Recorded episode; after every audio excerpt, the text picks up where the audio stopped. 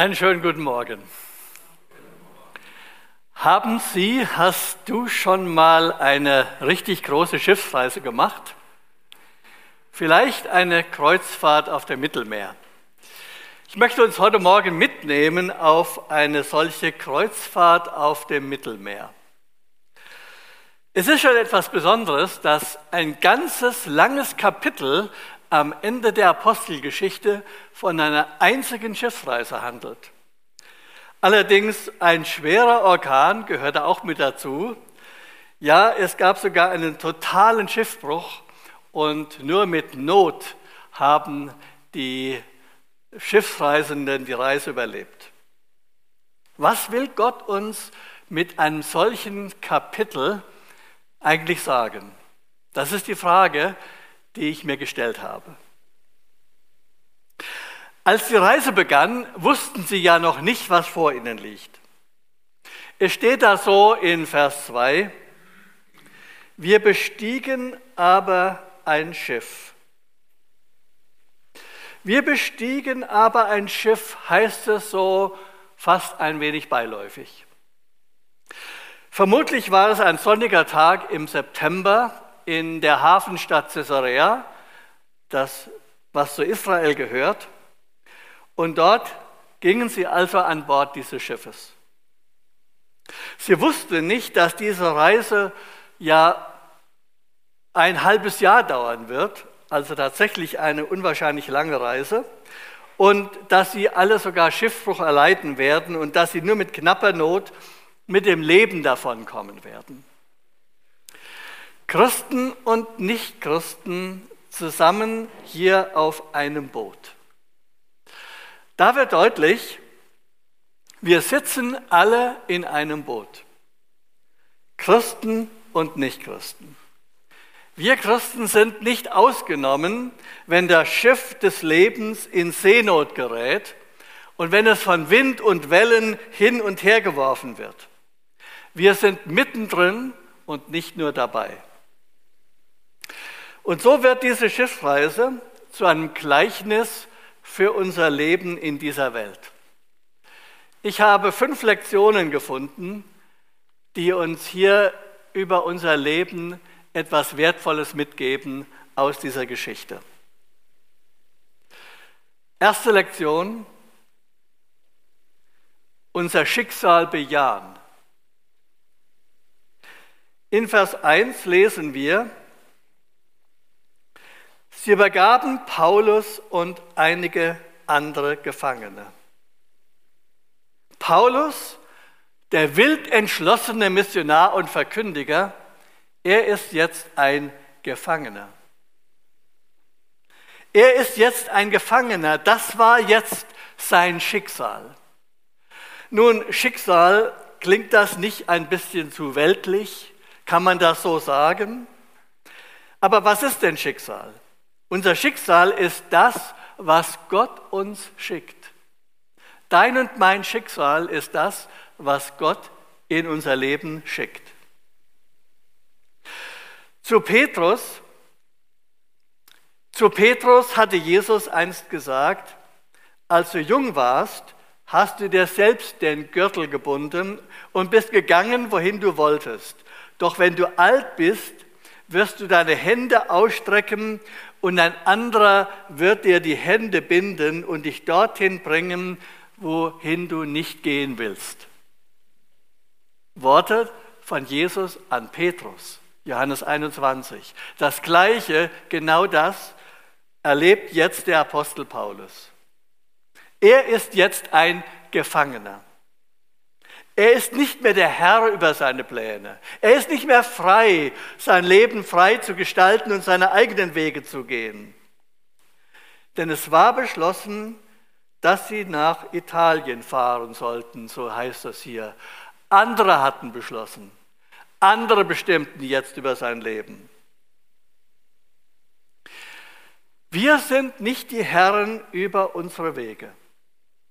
Das müssen wir alle im Leben immer wieder an ganz wesentlichen Punkten unseres Lebens erkennen. Josef wurde von seinen Brüdern nach Ägypten verkauft.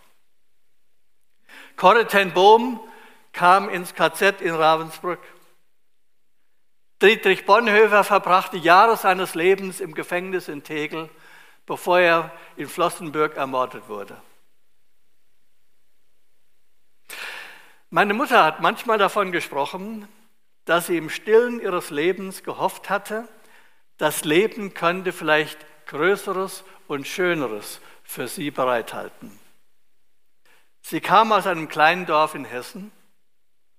Ihr Vater war stolz auf sie, denn sie war begabt. Sie hatte Energie, sie hatte Forsche, wie man in der Familie gerne sagte. Und sie war eine sehr gute Schülerin. Als junge Frau hatte sie in einem Pfarrhaus gedient und hatte da vieles gelernt und in vieles Einblick bekommen. Aber der Krieg und die einfachen Verhältnisse standen im Weg.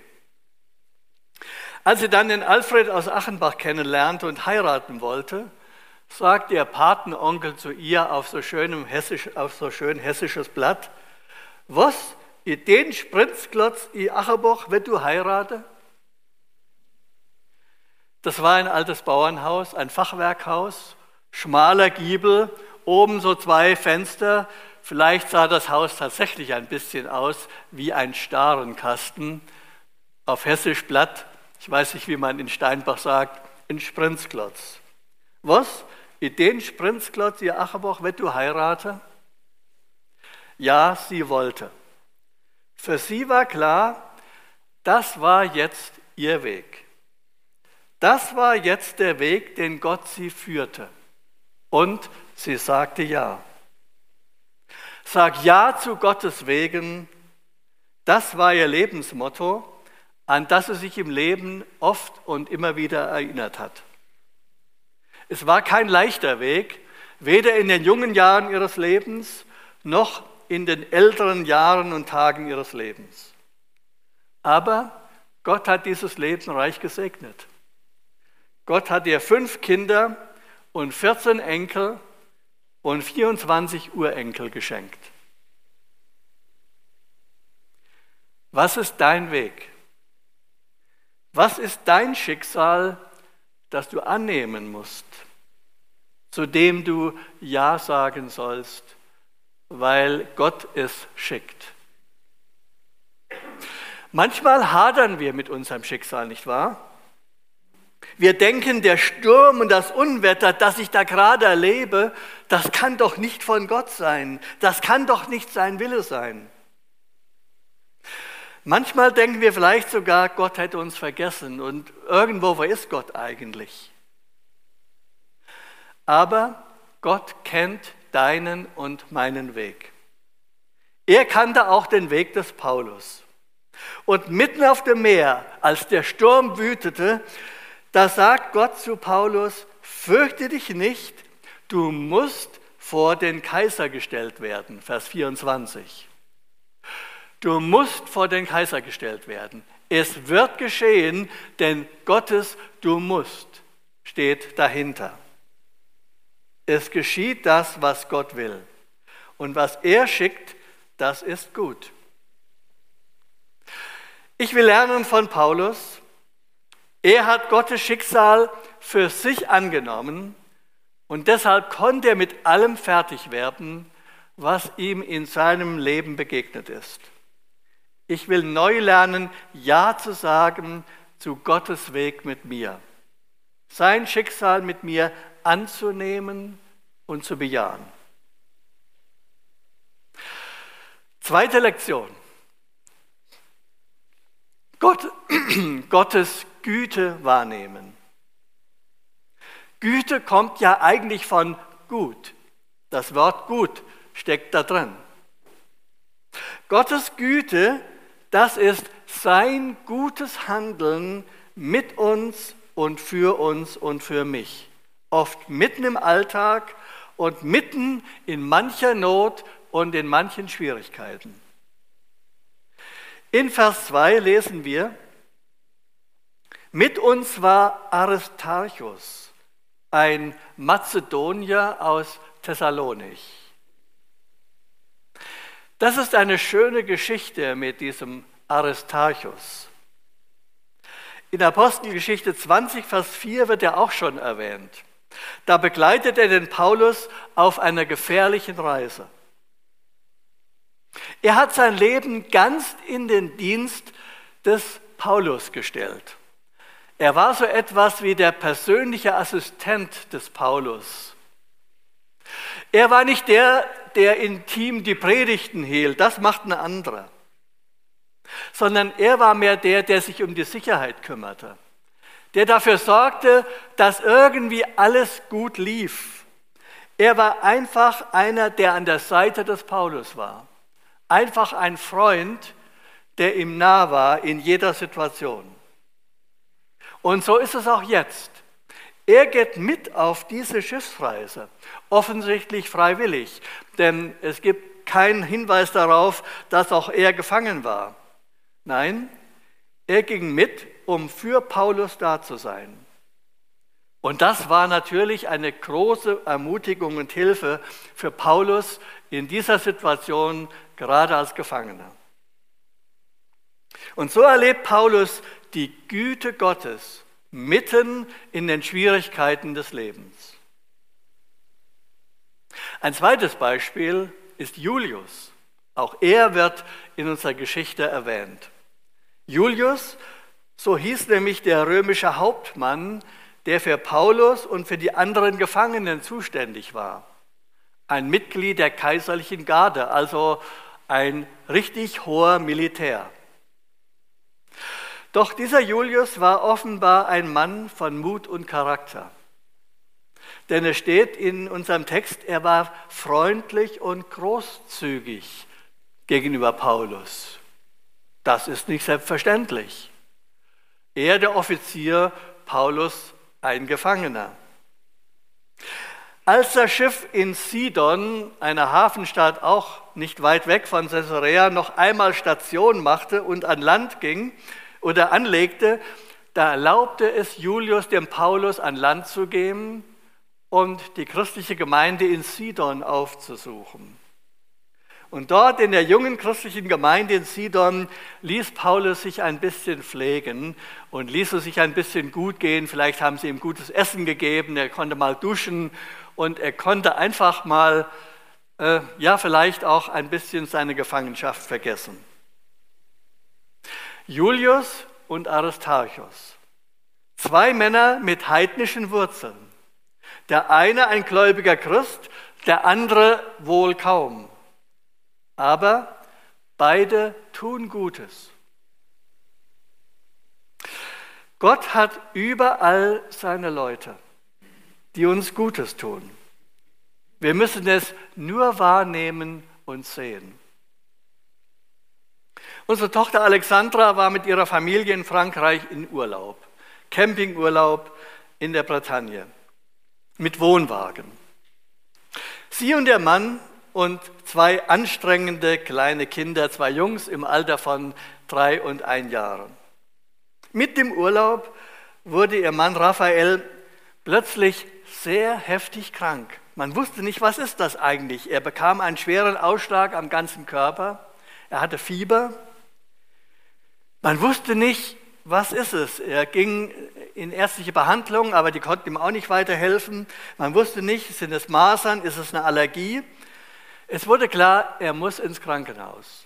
25 Kilometer entfernt, irgendwo im Inneren der Bretagne. Doch wie sollte das gehen? Spät abends, die Kinder schliefen schon. Sollten sie die Kinder aus dem Bett holen? Sie konnte ja auch nicht, äh, Alexandra konnte ja auch nicht einfach die Kinder zurücklassen. Und plötzlich stand da eine Frau vor ihrem Wohnwagen, auch eine deutsche Frau, die allein mit ihrem Wohnmobil unterwegs war, stand seit einem Tag auf dem Nachbarcampingplatz und sie war plötzlich da. Und sie hat an dem Abend Raphael ins Krankenhaus gefahren und sie wurde in den nächsten Tagen ihr Engel. Noch heute, wenn Sie von dieser Zeit reden, seien Sie manchmal unser Engel. Unser Engel hat uns geholfen. Manfred Siebald hat das Lied gedichtet. Überall, überall hat Gott seine Leute, freu dich doch daran. Überall, überall zündet er sich seine Lichter an. Manchmal scheint es uns, als wären wir von Gott und Menschen verlassen. Kennen wir das?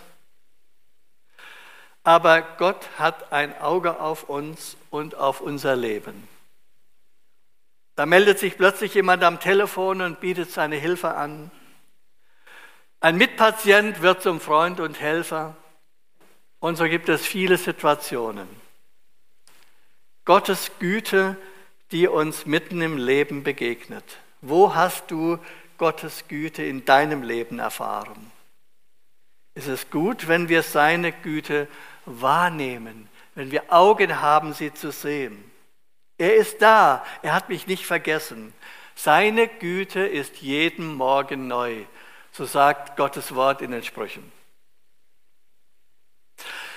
Dritte Lektion. Seinen Willen befolgen. Die Schiffsreise hat ja unterdessen längst begonnen. Sie segeln an der Küste von Israel nach Norden. Wir müssten jetzt am besten eine Landkarte vor uns haben. Vielleicht haben wir sie ein bisschen vor Augen. Also an der Küste nach Norden. Und dann kommt schließlich die Türkei und sie segelten an der Küste der Türkei entlang nach Westen und ähm, kamen schließlich dort, wo damals die Stadt Myra lag, also in der Südwestecke der heutigen Türkei. Und dort stiegen sie um auf ein anderes Schiff. Das war ein Handelsschiff, das Getreide nach Rom transportieren sollte. Solche Schiffe waren damals in großer Zahl unterwegs. Man schätzt, dass um die tausend oder mehr solche Schiffe ständig auf dem Mittelmeer unterwegs waren, um die Stadt Rom mit Getreide zu versorgen. Rom schon damals eine riesige Stadt und die Getreidevorräte waren vor allem im Osten des Römischen Reiches. Also ein solches Schiff ähm, war unterwegs und sie stiegen um auf dieses Schiff. Das alles waren äh, reine Segelschiffe natürlich, der Motor war ja noch längst nicht erfunden. Und es waren eben beachtlich große Schiffe, reine Segelschiffe, die bis zu 1000 Tonnen Getreide geladen hatten. Das ist doch schon eine gewaltige Menge. Und noch dazu Passagiere. Es wird in unserer Geschichte berichtet, dass 260 Mann auf diesem Schiff waren, Passagiere und Besatzung. Es gab damals überhaupt noch keine richtigen Passagierschiffe, wie wir das heute kennen. Also eine Kreuzfahrt im heutigen Sinne wäre noch gar nicht möglich gewesen. Solche Kreuzfahrtschiffe gab es nicht. Man war unterwegs auf normalen Handelsschiffen, die eben auch Passagiere beförderten. Also so viel zu dem Schiff. Nun sind sie unterwegs und die Reise wird immer, immer schwieriger. Denn sie werden vom starken Wind nach Süden abgetrieben. Es ist gar nicht möglich, gegen den Wind anzusegeln mit diesem Schiff. Und so werden sie nach Süden abgetrieben und kommen auf die Höhe der Insel Kreta. Und dann wird die Sache so richtig gefährlich. Und das Kapitel, das redet ja in eindringlichen Versen darüber. Denn inzwischen ist es Oktober geworden. Es heißt, die Fastenzeit war vorbei und die war im Oktober. Und von Oktober bis März wurde normalerweise die Schifffahrt völlig eingestellt. Denn es war für die damaligen Schiffe gar nicht möglich, unter diesen schweren Wetterbedingungen im Herbst und Winter ähm, auf dem Mittelmeer zu segeln. Paulus beobachtete das Ganze, wie sie sich nun da gegen den Wind vorkämpften und Kreta erreicht hatten. Er hatte viele Tage und Nächte im Gebet verbracht, er hatte alles genau überlegt und nach Gottes Willen gefragt. Und dann tritt er vor den Kapitän und vor den Schiffseigner, der mit auf dem Schiff war. Das war damals auch nicht ungewöhnlich. Und dann lesen wir in Vers 9 und 10, wie er sagt, als nun viel Zeit vergangen war und die, die Schifffahrt bereits gefährlich wurde, weil auch die Fastenzeit schon vorüber war, ermahnte sie Paulus und sprach zu ihnen, Liebe Männer, ich sehe, dass diese Fahrt nur mit Leid und großem Schaden vor sich gehen wird. Nicht allein für die Ladung und das Schiff, sondern auch für unser Leben. Eine Weiterfahrt ist zu gefährlich. lasst uns hier im Hafen vor Anker gehen und abwarten, bis die schwierige Zeit vorbei ist. Das ist das, was Paulus dem Kapitän und dem Schiffseigner sagt. Paulus hat gebetet, er hat nach Gottes Willen gefragt, er hat seinen Verstand eingesetzt und überlegt und nachgedacht und das alles führt ihn zu einer klaren Erkenntnis. Auch wenn es, ein, wenn es eine unbequeme Wahrheit ist, aber es ist die Wahrheit, Weiterfahrt ist zu gefährlich. Es ist ein großes Vorrecht für einen Christen, dass wir mitten in den Schwierigkeiten des Lebens wissen, wohin wir uns wenden können. Dass wir eine Antenne nach oben haben, dass wir beten können. Wissen wir eigentlich, was das heißt? Wir können mit dem Schöpfer der Welt reden, der bei Wind und Wellen der Herr ist, der unsere Wege kennt und der einen Plan hat mit unserem Leben. Ich wurde erinnert an Hermann Schürenberg, ähm, Pastor und Gemeindegründer ähm, in München. Er hat damals, ähm, er war ungefähr 60 Jahre alt, von Nürnberg aus mit Gemeindegründung, äh, von, äh, von Nürnberg aus mit Gemeindegründung in, in München begonnen. Hermann Schürenberg war eine sehr eindrucksvolle Persönlichkeit. Ich bin sehr dankbar, dass ich ihn in meinem Leben noch sehr gut kennengelernt habe. Ähm, er hatte einen tiefen Glauben, aber er stand auch mit beiden Beinen im Leben. Er konnte, hatte eine wunderbare Gabe, mit Menschen umzugehen und er konnte auch mit Menschen, die keine Christen sind, ganz toll reden. Er hatte wirklich Ausstrahlung, kann man sagen, und war schon eine besondere Persönlichkeit. Hermann Schönberg hat überlegt, wo könnten wir mit Gottesdiensten beginnen? Er wollte nicht irgendwo in eine Kirche sich da ähm, als Untermieter gewissermaßen einmieten. Die Kirchen sahen das teilweise auch damals noch etwas kritisch mit so einer neuen Gemeinde. Und außerdem, er wollte ja auch Menschen ansprechen, die vielleicht gar nicht in die Kirche gingen, zur Kirche vielleicht eher eine kritische Beziehung hatten. Und so kam er zu dem Entschluss und zu der Überzeugung, der Saal der Pschorbrauerei.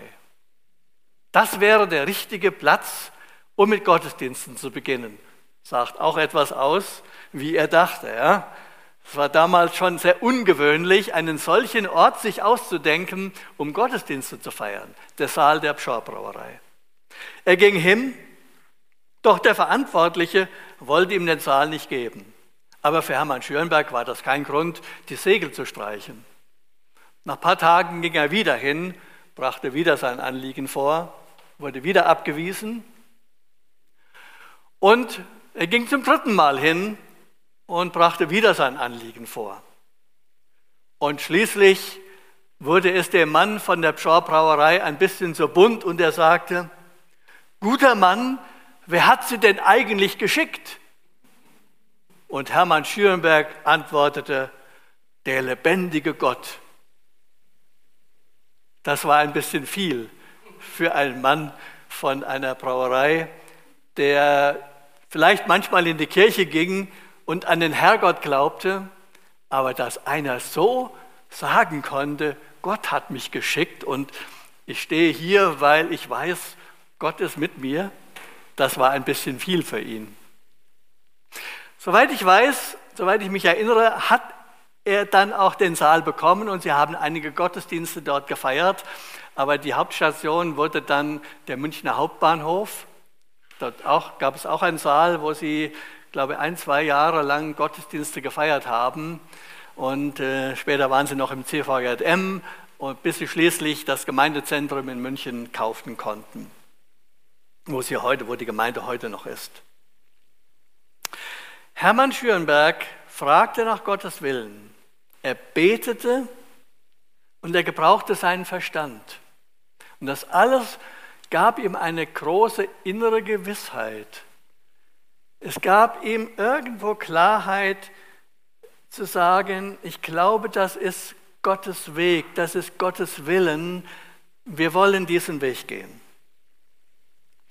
Es ist für unser Leben ein großes Vorrecht, wenn wir Gott kennen und wenn wir nach Gottes Willen fragen und danach handeln. Das gibt uns so etwas wie einen Kompass für unser Leben.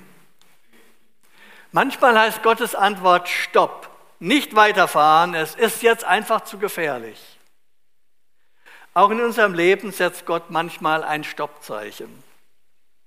Oder seine Antwort heißt warten, ein Stoppzeichen für eine bestimmte Zeit. Und manchmal heißt seine Antwort, ja, geh, die Tür ist offen, geh. Hast du einen Kompass für dein Leben? Etwas, woran du dich halten kannst? Woran orientierst du dich? Und was ist vielleicht gerade jetzt deine Situation, in der du Orientierung brauchst? Es ist einfach gut, wenn wir Gottes Willen erkennen und ihm folgen. Denn dann können wir uns viel Leid und Kummer ersparen. So wie in unserer Geschichte, wenn, ja, wenn sie doch auf Paulus gehört hätten. Vierte Lektion. Vierte Lektion. Hoffnungsvoll. Ne? hoffnungsvoll bleiben. Da lesen wir in Vers 11 und 12, aber der Hauptmann glaubte dem Steuermann und dem Schiffsherrn mehr als dem, was Paulus sagte. Und da der Hafen zum Überwintern ungeeignet war, bestanden die meisten von ihnen auf dem Plan, von dort weiterzufahren. Das ist eine sehr traurige Feststellung. Die Mehrheit denkt anders. Der Hauptmann und der Kapitän und der Schiffseigner und die Mehrheit auf dem Schiff, sie sind anderer Meinung. Und so wird die Reise fortgesetzt. Das ist eine Erfahrung, die wir alle, die wir alle gut kennen. Die Mehrheit denkt anders. Die Mehrheit ist anderer Meinung und die Mehrheit entscheidet anders. Wir erleben das auch in unserer Gesellschaft, dass Mehrheiten Entscheidungen treffen, die wir nicht gutheißen und die nach unserer Überzeugung nicht dem Willen Gottes entsprechen.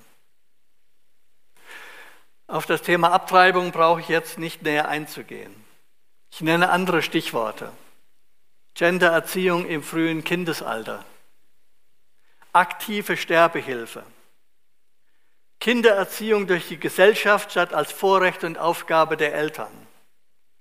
Bis hin zu Überlegungen zur Abschaffung der Ehe als rechtlich geschützte Lebensform.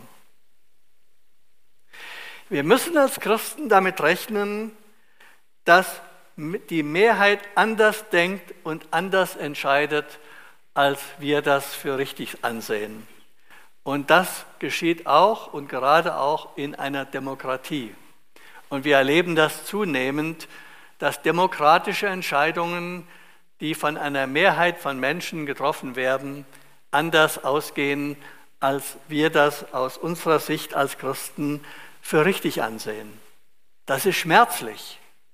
Und damit müssen wir irgendwie lernen, umzugehen. Paulus und seine Freunde Sie verhalten sich trotz allem ruhig, auch wenn ihre Worte nicht gehört werden und sie anderer Meinung sind. Es ist erstaunlich. Sie machen keinen Aufstand. Sie akzeptieren, die Mehrheit will es so, dann wird es so geschehen. So nimmt dann schließlich das Unglück seinen Lauf. Und das Schiff es gerät in einen schweren Sturm. Es wird völlig abgetrieben vom Kurs. Es treibt steuerlos auf dem weiten Meer. Der Kapitän und der Steuermann haben jegliche Orientierung verloren, weil sie tagelang die Sonne nicht sehen und nachts nicht die Sterne. Man muss sich vorstellen, nicht einmal der Kompass war zu der Zeit erfunden. Man konnte sich rein orientieren nach dem Stand der Sonne und nach dem Stand der Sterne. Und wenn man tagelang weder Sonne noch Sterne sieht, dann ist man hilflos auf dem weiten Meer. Und dann lesen wir, was berichtet wird. Vers 20 bis 25 wird uns Folgendes berichtet. Da aber viele Tage weder Sonne noch Sterne schienen und ein gewaltiges Unwetter uns bedrängte, war all unsere Hoffnung auf Rettung dahin. Und als man lange nichts gegessen hatte, trat Paulus mitten unter sie und sprach, Liebe Männer, man hätte auf mich hören sollen und nicht von Kreta aufbrechen, dann wäre uns Leid und Schaden erspart geblieben. Doch nun ermahne ich euch, seid unverzagt, denn keiner von euch wird umkommen, nur das Schiff. Denn diese Nacht trat zu mir der Engel Gottes, dem ich gehöre und dem ich diene. Und er sagte, fürchte dich nicht, Paulus, du musst vor den Kaiser gestellt werden und siehe, Gott hat dir geschenkt alle, die mit dir fahren. Darum, liebe Männer, seid unverzagt, denn ich glaube, Gott wird es so geschehen lassen, wie er mir gesagt hat. Das also sind die Worte, die, die Paulus an die Schiffsbesatzung richtet. Die Schiffsbesatzung und die Passagiere haben alle Hoffnung aufgegeben. Aber Paulus bleibt mutig und hoffnungsvoll. Mutig und hoffnungsvoll bleiben kann der, der sein Leben in Gott verankert hat. Im Fernsehen lief abends eine Sendung, eine Dokumentationssendung über die britische Königin Elisabeth. Und ich hörte ein erstaunliches Zeugnis von einem britischen Journalisten über die Königin. Er sprach davon, dass sie ihren Glauben sehr ernst nimmt und dass sie jeden Sonntag den Gottesdienst besucht und dass ihr das sehr, sehr wichtig ist in ihrem Leben. Und dann sprach er weiter davon, dass sie in ihrem langen Leben als Königin immer ruhig und fest und hoffnungsvoll geblieben ist, auch in den schwersten Krisen, die sie durchleben musste. Das waren Krisen in ihrer Familie. Wir alle kennen die Geschichte der englischen Königsfamilie. Und das waren Krisen in ihrer politischen Verantwortung als Königin. Und dann sagte dieser Journalist weiter, der Grund dafür liegt in ihrem Glauben. Sie weiß, dass sie nicht nur als Königin gekrönt worden ist, sondern dass sie auch eine göttliche Salbung für diese Aufgabe, für diesen Auftrag bekommen hat. Sie ist sich jeden Tag bewusst, dass sie unter der Führung Gottes steht.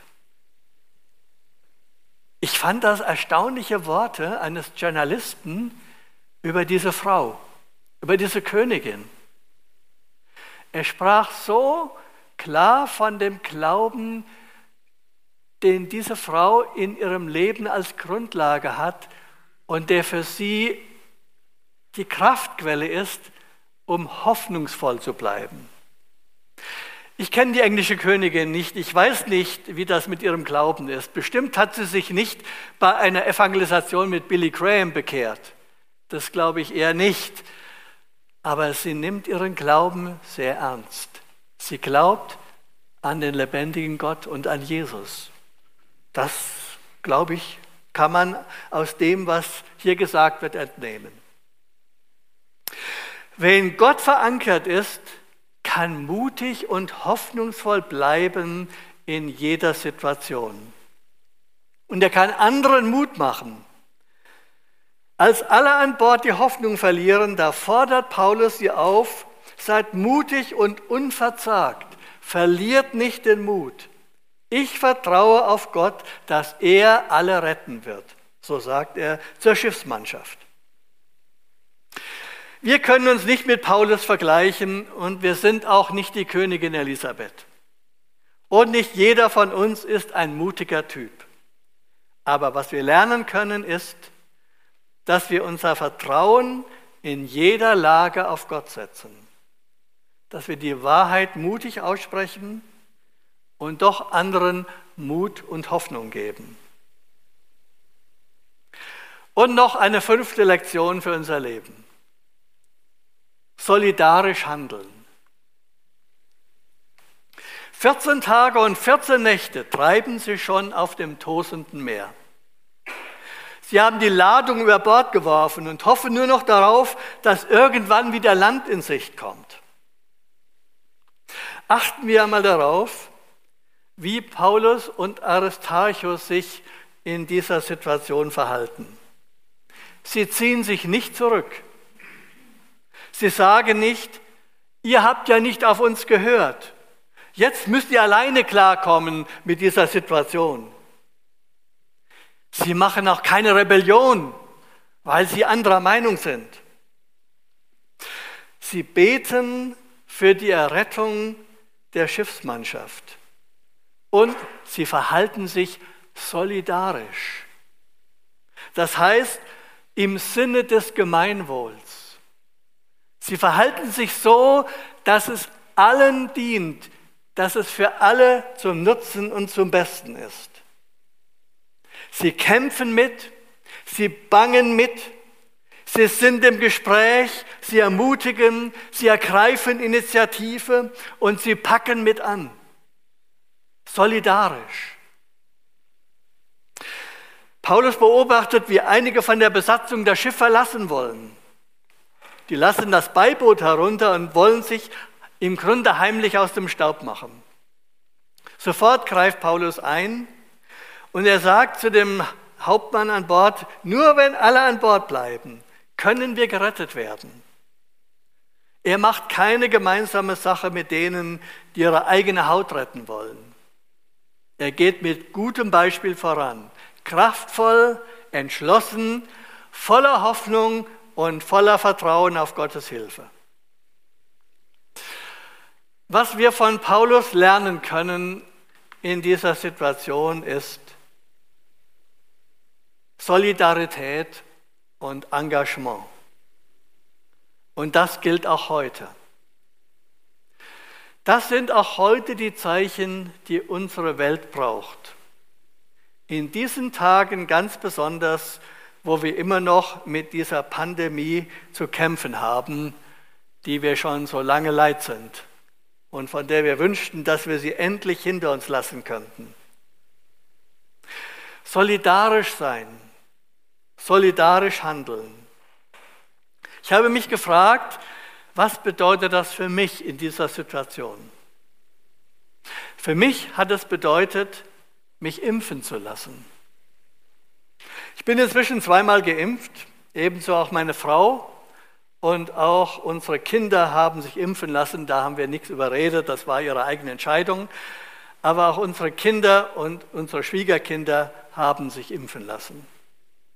Auf diese Weise kann jeder von uns einen wichtigen Beitrag leisten, dass wir diese Pandemie endlich hinter uns lassen. Es ist ein Zeichen von Nächstenliebe und von praktizierter Solidarität. So wie Paulus sich auch solidarisch und engagiert verhalten haben auf dem Schiff, so auch wir. Und zurück noch einmal zu Paulus. Er hat ein Abendessen vorbereitet. Und da lesen wir, wie er sie einlädt und sagt, kommt, esst etwas, damit er wieder zu Kräften kommt. Ihr habt schon so lange nichts mehr gegessen. Und dann wird uns berichtet, wie sie da gemeinsam beim Abendessen sitzen auf dem schwankenden Schiff im tosenden Meer und Paulus mittendrin und Aristarchus. Das ist echte Solidarität. Vers 35 und 36 steht,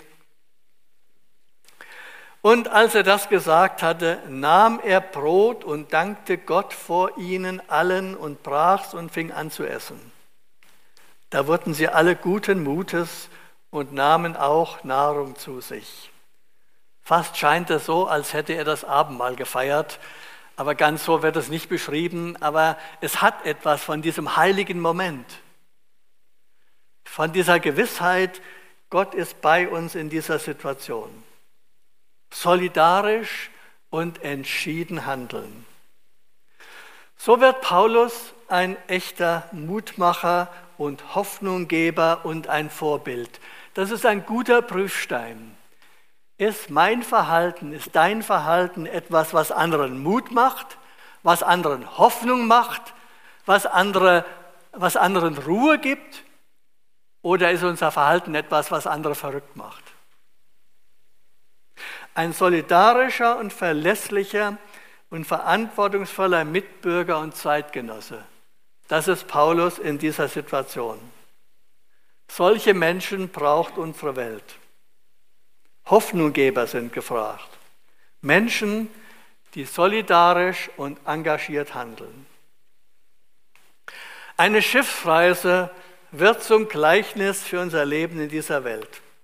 Fünf Lektionen haben wir gelernt, nicht nur für die Krisenzeiten, sondern auch für die normalen Zeiten unseres Lebens können sie uns eine Hilfe sein, indem wir unser Schicksal bejahen, Gottes Güte wahrnehmen seinen Willen befolgen, hoffnungsvoll bleiben und solidarisch handeln.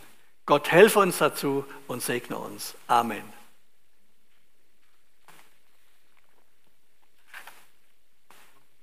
Beten? Wir beten, bleiben sitzen. Herr, wir danken dir, dass du uns dieses Beispiel vor Augen geführt hast. Und wir merken, da sind so viele Parallelen auch zu dem, was wir in unserem teils langen Leben schon erfahren haben. Wir haben auch schon manche Krisen durchstehen müssen und wir denken an Menschen in unseren Tagen, die gerade auch jetzt durch schwere Krisen gehen. Wir denken auch an die Menschen im Ahrtal, in der Eifel, an vielen anderen Orten, die diese schreckliche ähm, Katastrophe erleben mussten mit diesen schlimmen Überschwemmungen. Und wir denken auch an die Menschen in der Türkei und in Griechenland, deren äh, Dörfer brennen, deren Wälder brennen, die teils Hab und Gut verloren haben. Ach Herr, steh ihnen bei, lass sie erfahren, dass du ihre Stärke und ihre Hilfe bist, mitten in aller Not. Herr, bitte hilf uns, dass wir uns als glaubende Menschen bewähren in den schwierigen Situationen unseres Lebens dass wir anderen Mut geben können, dass wir anderen ein Vorbild sein können, dass wir solidarisch sein können, auch in der Dorfgemeinschaft und in vielen Situationen unseres Lebens. Danke, Herr, dass du uns mit so vielem ausgestattet hast, was so kostbar ist für unser Leben. Und danke, dass du mit uns gehst auf allen Wegen unseres Lebens. Wir ehren dich dafür. Amen.